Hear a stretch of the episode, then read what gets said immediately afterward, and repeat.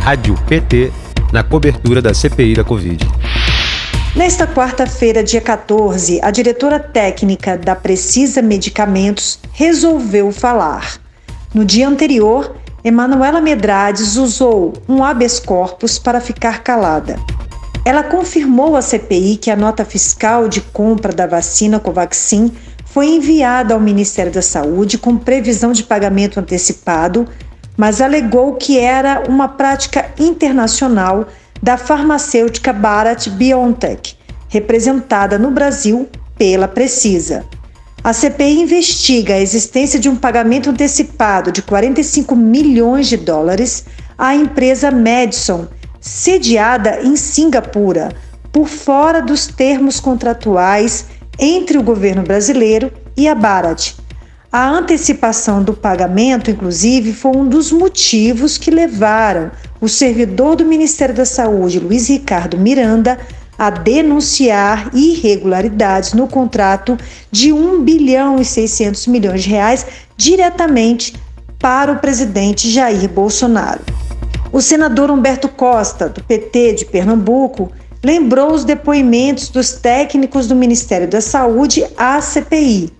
Luiz Ricardo Miranda, William Santana e Regina Célia confirmaram que não é comum uma empresa que não está no contrato receber o pagamento pela venda. Essa situação da Covaxin ela é singular. Não é? Aqui foram, foi dito pelos três que isso não é comum, que nunca viram isso.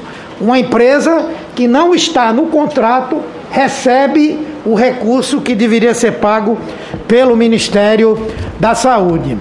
Humberto Costa perguntou a Emanuela Medrade se o Ministério da Saúde questionou a Precisa sobre o calote de 20 milhões de reais que a empresa deu há três anos no Ministério, na época com o nome de Global Gestão em Saúde. Medrades confirmou que o governo nunca tocou nesse assunto. Isso é grave. O Ministério da Saúde em nenhum momento invocou a discussão da possibilidade de uma empresa envolvida numa fraude contra o Ministério da Saúde ser intermediária da aquisição de um contrato de 1,6 bilhão de reais. Isso, essa informação ela é importante, ela é muito relevante. Para o senador Humberto, o depoimento da representante da Precisa confirma o tratamento especial que o governo Bolsonaro deu para a empresa que intermediou em tempo recorde a compra da Covaxin, o que não aconteceu com a Pfizer e o Instituto Butantan. É evidente que essa empresa é uma empresa que tem um tratamento especial, que levou apenas 97 dias para vender uma vacina que não tinha ainda registro na Anvisa aqui no nosso país essa é ou não uma condição especial? Esse é ou não um tratamento privilegiado que foi dado a essa empresa?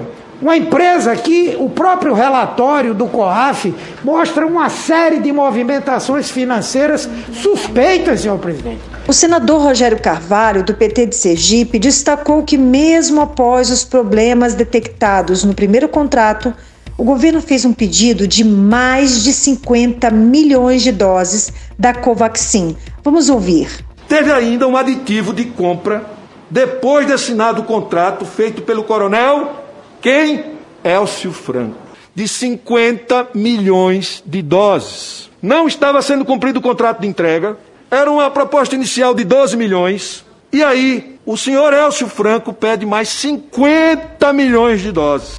Os parlamentares da CPI ainda perguntaram para a diretora da Precisa por que o preço da Covaxin foi fechado em 15 dólares a dose, se a empresa tinha feito uma oferta inicial de 10 dólares em novembro, segundo consta em uma ata de reunião do Ministério da Saúde.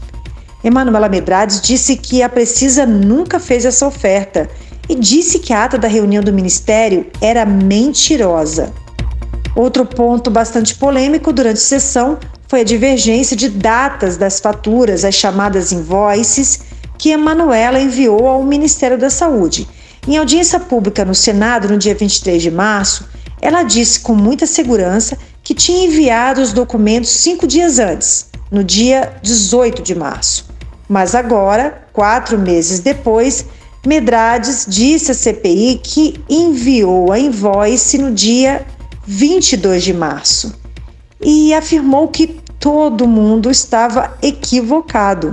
Os irmãos Miranda, o consultor do Ministério da Saúde e até o ex-secretário executivo Elcio Franco e o ministro da Casa Civil, Onyx Lorenzoni, que deram coletivas de imprensa dizendo datas diferentes dessa invoice. Na CPI, os irmãos Miranda revelaram que estiveram pessoalmente com o presidente da República no dia 20 de março e o alertaram sobre as irregularidades no contrato da Covaxin. Segundo eles, Bolsonaro disse que não poderia fazer nada e que o responsável era o líder do governo na Câmara, deputado Ricardo Barros, do PP do Paraná. Ao não tomar providências sobre o caso, Bolsonaro teria cometido crime de prevaricação. O senador petista Humberto Costa questionou por que até agora essa denúncia não teve resposta. É que já são quase 20 dias que o senhor Luiz Miranda fez a denúncia aqui, de que teria ido ao presidente da República e comunicado que havia um processo de corrupção no Ministério da Saúde. E até hoje, o presidente da República não respondeu ao senhor Luiz Miranda, não defendeu o líder do governo e não disse que o Luiz Miranda era mentiroso. Tudo isso deve ficar para a população brasileira pensar. Nesta quinta-feira, dia 15, a CPI ouve o procurador da empresa Davat Medical Supply no Brasil, Cristiano Carvalho. O depoimento dele foi pedido pelo senador Humberto Costa para tratar do suposto caso de propinas envolvendo a compra de vacinas AstraZeneca.